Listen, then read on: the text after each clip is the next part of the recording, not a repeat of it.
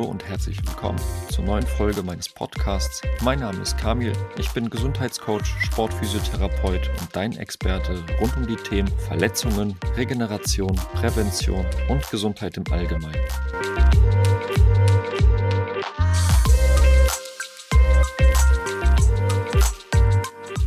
In der heutigen Folge möchte ich eine Frage besonders in den Mittelpunkt stellen, die mir sehr häufig gestellt wurde und auf die ich auch nicht immer eine Antwort hatte. Und das ist wahrscheinlich eine Frage, die auch du dir häufiger gestellt hast, vor allen Dingen, wenn es um die Themen Gesundheit und Sport geht. Und zwar geht es darum, wem soll ich eigentlich glauben? Jeder sagt etwas anderes zu einem gewissen Thema, aber wer von denen hat denn alles recht? Wenn du dir die vorherige Folge angehört hast, dann weißt du, dass ich die letzten Jahre bei Bayer Leverkusen gearbeitet habe. Als äh, Physiotherapeut war ich angestellt und war zuständig für die U19. Das ist der älteste Jungjahrgang des Vereines. Darüber kommen eigentlich nur noch die Profis.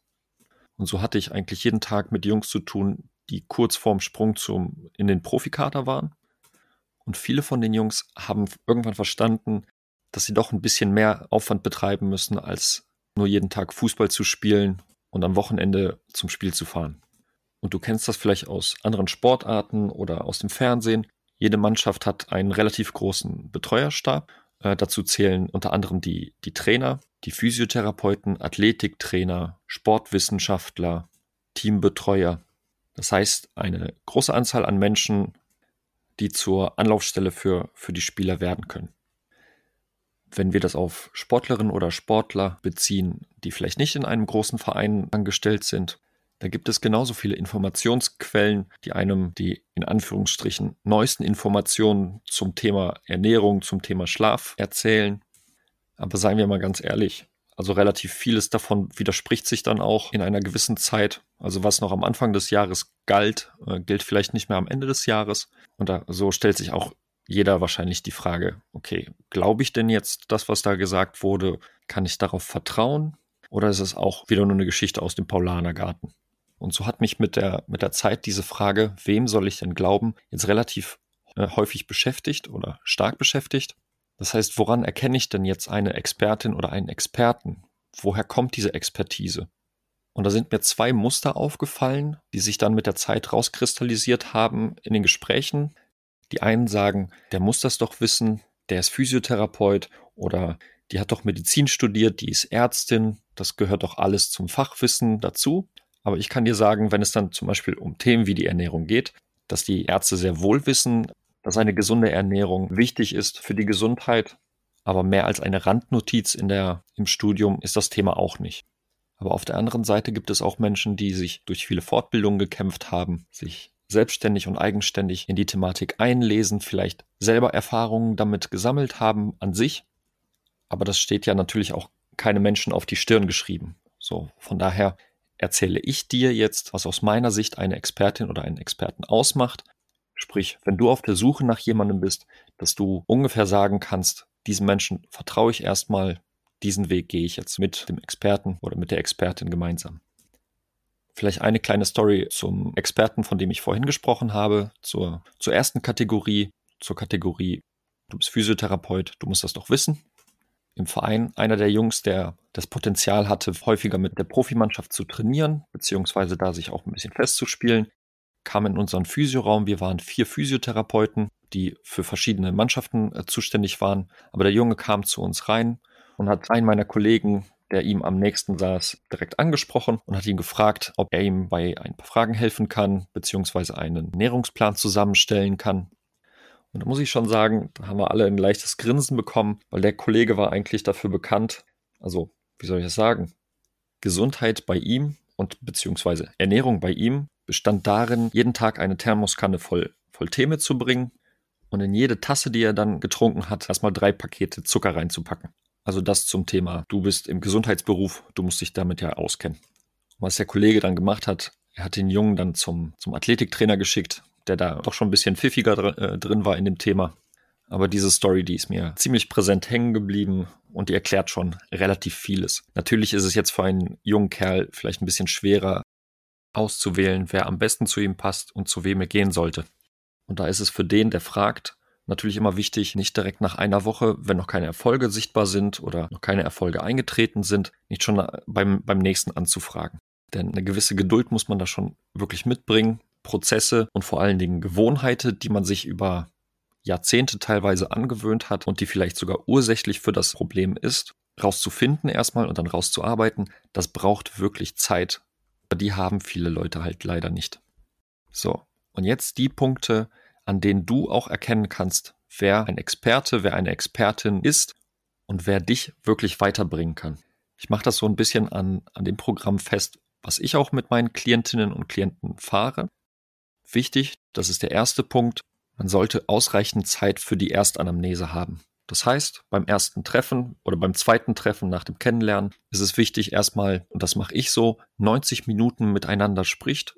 Die 90 Minuten dienen dazu, dass ich dir so viele Fragen aus so vielen verschiedenen Bereichen wie möglich stelle, in denen es nicht nur um den aktuellen Zustand geht, sondern auch den, äh, um den vergangenen Zustand, vielleicht um das Umfeld, in dem in dem Fall der Fußballspieler lebt, Gewohnheiten, Ernährung, Schlaf, Verdauung, den Stresspegel vielleicht, weil heutzutage relativ gerne mal der Stress sehr, sehr früh ins Leben kommt und so viele Faktoren eigentlich Einfluss auf das heutige Problem oder auf das aktuelle Problem nehmen können.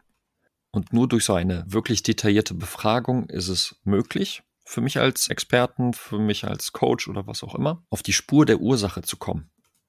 Ich meine, wenn du dich mal verletzt, ist ja kein Problem. Das kann ja passieren. Du machst Sport, du bist aktiv, da kann man schnell mal vielleicht umknicken, da kann es mal schnell zu Schürfwunden oder sonstigem kommen. Aber es gibt genügend Sportlerinnen und Sportler, die sind andauernd verletzt, die sind andauernd krank. Und dann kannst du nicht mehr davon ausgehen, dass, nehmen wir mal an, es ist ein Muskelfaserriss auf der rechten hinteren Oberschenkelseite, dass das Problem im Oberschenkel zu suchen ist, wenn nach der Regeneration, nach der Heilung zwei Wochen später woanders was auftritt.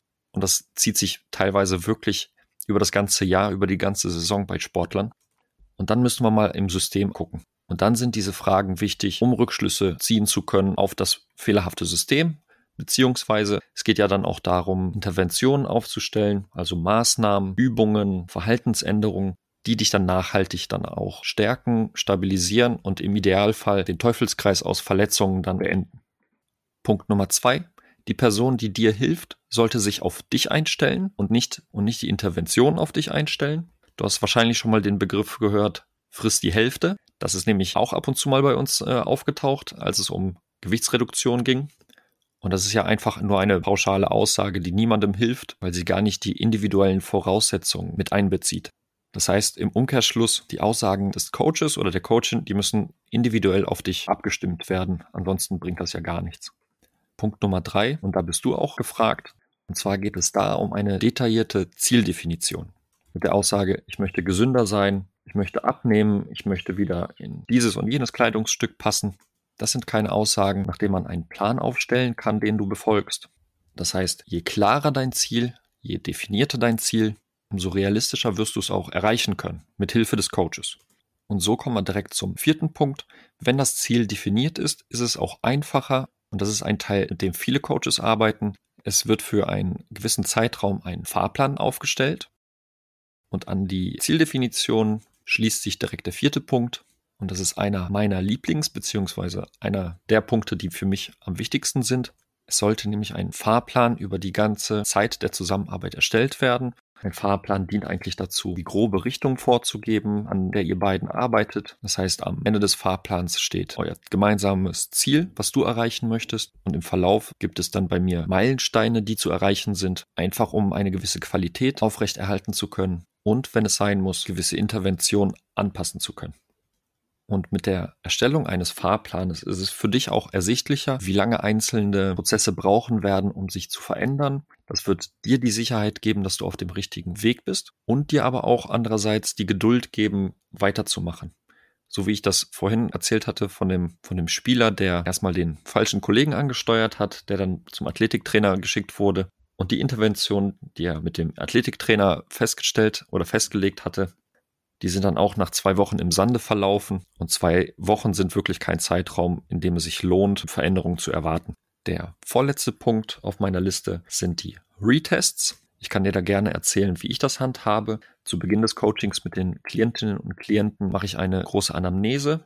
Gefolgt von einer Testung. Je nach Beschwerdebild bzw. Problemstellung geht die Testung dann eher in Richtung Beweglichkeit, Kraft, Ausdauer und was weiß ich nicht was für, für Bereiche. Das äh, mache ich ganz individuell von, der, äh, von dem Klienten oder von der Klientin abhängig. Und ungefähr nach sechs Wochen, die wir im Coaching verbracht haben, mache ich dann einen verkürzten Retest, wo alle Auffälligkeiten nochmal durchgecheckt werden Dort erkenne ich dann relativ schnell, ob wir uns auf dem richtigen Weg befinden oder ob wir noch ein paar Anpassungen vornehmen müssen.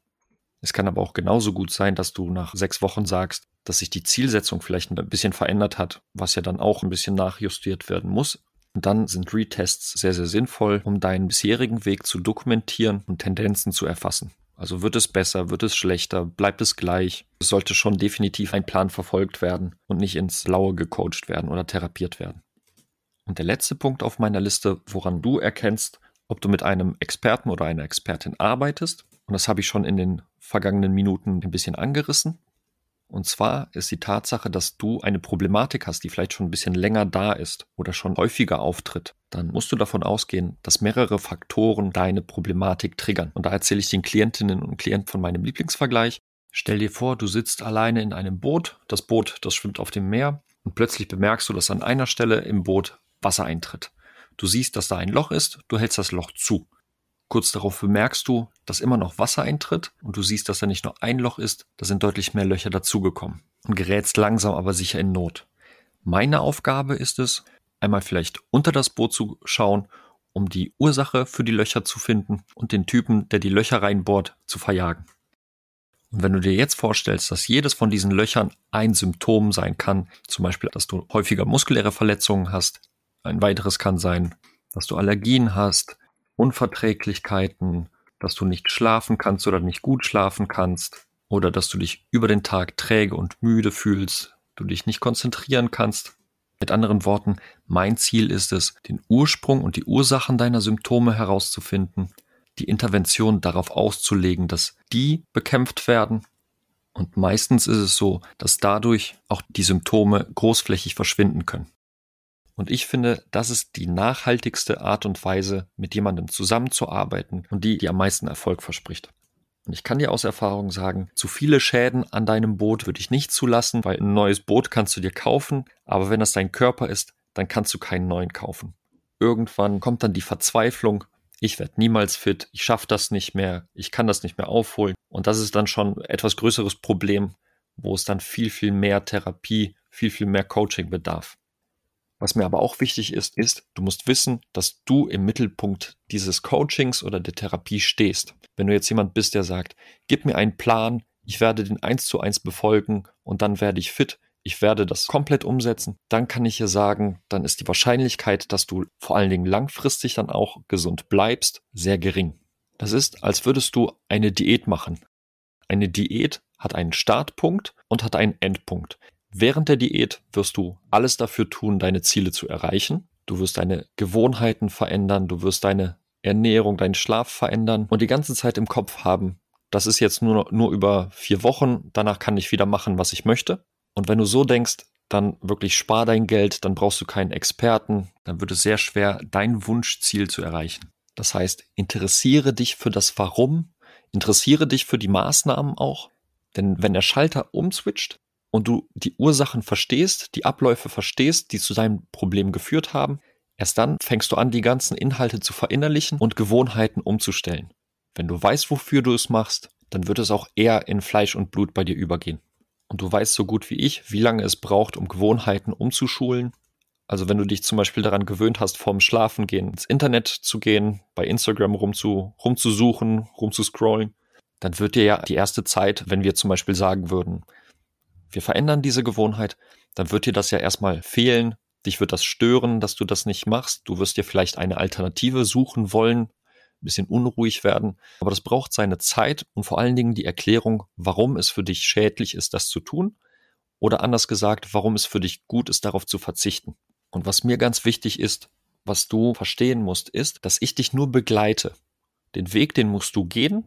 Du steckst in deinen Schuhen. Ich sage dir nur zwischendurch, in welche Richtung es geht. Ich sage dir nur, dir nur, dass die Strecke zwischendurch hügelig wird, aber ich nehme dich nicht huckepack, weil das ist das Prinzip, von dem ich vorhin gesprochen hatte, dieses Diätprinzip. Du hast einen Startpunkt und einen Endpunkt und lernst daraus quasi nichts. Gewohnheiten, die sich dann über die Zeit eingeschlichen haben, die sind häufig schuld daran, dass gewisse Prozesse in, äh, in Gang gebracht wurden, die einfach gestoppt werden müssen. Das heißt aber nicht, dass ich jetzt hingehe und sage, ich verbiete dir alles, was in deinen Augen Spaß macht, ich verbiete dir alles, was lecker schmeckt. Ich werde dir immer einen anderen Weg zeigen und dieser Weg, der wird an deine Fähigkeiten angepasst. Du wirst viele Sachen lernen und viele Sachen entdecken und dadurch steigerst du deine Erfolgschancen deutlich besser als mit diesem, mit den anderen Prinzipien. Die ganzen Punkte, die ich vorhin aufgezählt hatte, die kannst du gar nicht ohne vorherigen Kontakt wirklich beurteilen. Deshalb ist es häufig so, dass diese Coaches kostenlose Kennenlerntelefonate anbieten, dauern meistens 15 bis 30 Minuten und in diesem Telefonat kannst du so viele Fragen stellen, wie du möchtest. Und das ist auch wichtig, um ein Gefühl dafür zu bekommen, ob ihr miteinander auskommt oder nicht. Und du kannst da ja sehr, sehr viele Fragen schon stellen. Wie arbeitest du? Wie lange dauert das Coaching? Wie läuft es ab? Du musst auch wissen, dass in diesem Kennenlerngespräch keine Warum-Fragen oder nicht viele Warum-Fragen beantwortet werden können. Also warum habe ich etwas? Da geht es wirklich nur um den Rahmen, in dem man zusammenarbeitet. Und wenn du ein gutes Gefühl für die Zusammenarbeit hast, dann geh den Schritt mit dieser Person und dann wirst du relativ früh oder relativ schnell sehen, ob das was für dich ist, ob es für dich passt oder nicht. Ich rate davon ab, irgendwelche 0815 Angebote anzunehmen, die vielleicht mit einem günstigen Preis locken. Ich weiß, dass es immer ein Thema ist, aber anstatt innerhalb von fünf Jahren 1000 Euro auszugeben für irgendwelche komischen Angebote, die dir vielleicht jetzt im Moment passen, kannst du auch einmal hochqualitativ das Geld ausgeben und zu jemandem gehen, bei dem die Chance sehr, sehr groß ist, dass du direkt einen Treffer landest und dir die Person auch direkt helfen kann. Wichtig auch hier zu wissen, nur weil du viel Geld für jemanden ausgibst, heißt es nicht, dass dir die Erfolge bzw. die Genesung garantiert ist. Es hängt vieles von dir ab, es hängt vieles von dem Coach oder von der Coachin ab. Aber es kann ja auch mal passieren, dass du innerhalb von den drei Monaten, in denen ihr zusammenarbeitet, auch mal krank wirst oder in den Urlaub fährst. Und für alles muss dann eine Lösung gefunden werden. Und das klappt, das muss nur viel kommuniziert werden. Aber wenn du jemanden gefunden hast, zu dem du Vertrauen aufgebaut hast, dann kann das eine echt super Sache werden. Auch langfristig gesehen. Mir ist zum Beispiel die Nachhaltigkeit sehr, sehr wichtig. Ich spreche immer Sachen an, die über eine längere Zeit funktionieren können, beziehungsweise dir dann auch helfen nach deiner aktiven Karriere als Sportlerin oder Sportler oder auch in deinem beruflichen Alltag generell helfen. Nochmal zusammengefasst, was macht einen guten Experten aus? Ihr macht eine große Anamnese am Anfang, in denen dich der Coach oder die Coachin ganz viele Sachen abfragt um einen für dich individuell angepassten Fahrplan zu, äh, zusammenzustellen, in den Meilensteine aufgestellt werden, in denen Retests gemacht werden, Ziele definiert werden, und zwar so genau wie möglich, und in dem nicht nur das Problem im Mittelpunkt steht, sondern auch das Drumherum, was zu diesen Problemen führen kann, beziehungsweise was die Probleme triggern kann. Weil wenn du eine muskuläre Verletzung hast, dann hast du immer noch 99 Prozent der anderen Muskeln, die voll funktionsfähig sind Ihr könnt Ressourcen anzapfen und einen gemeinsamen Weg für dich paratstellen, der dich zu deinem Ziel bringt. Deine Aufgabe ist es aber auch, geduldig zu sein, Zeit zu investieren und Lust haben zu verstehen, warum und wodurch dein Problem entstanden ist und wie du es auch langfristig wegbekommst. Das heißt, du musst auch Interesse daran haben, das Problem zu lösen und vor allen Dingen es auch zu verstehen, damit es nicht wieder zurückkommt. Ist ja klar.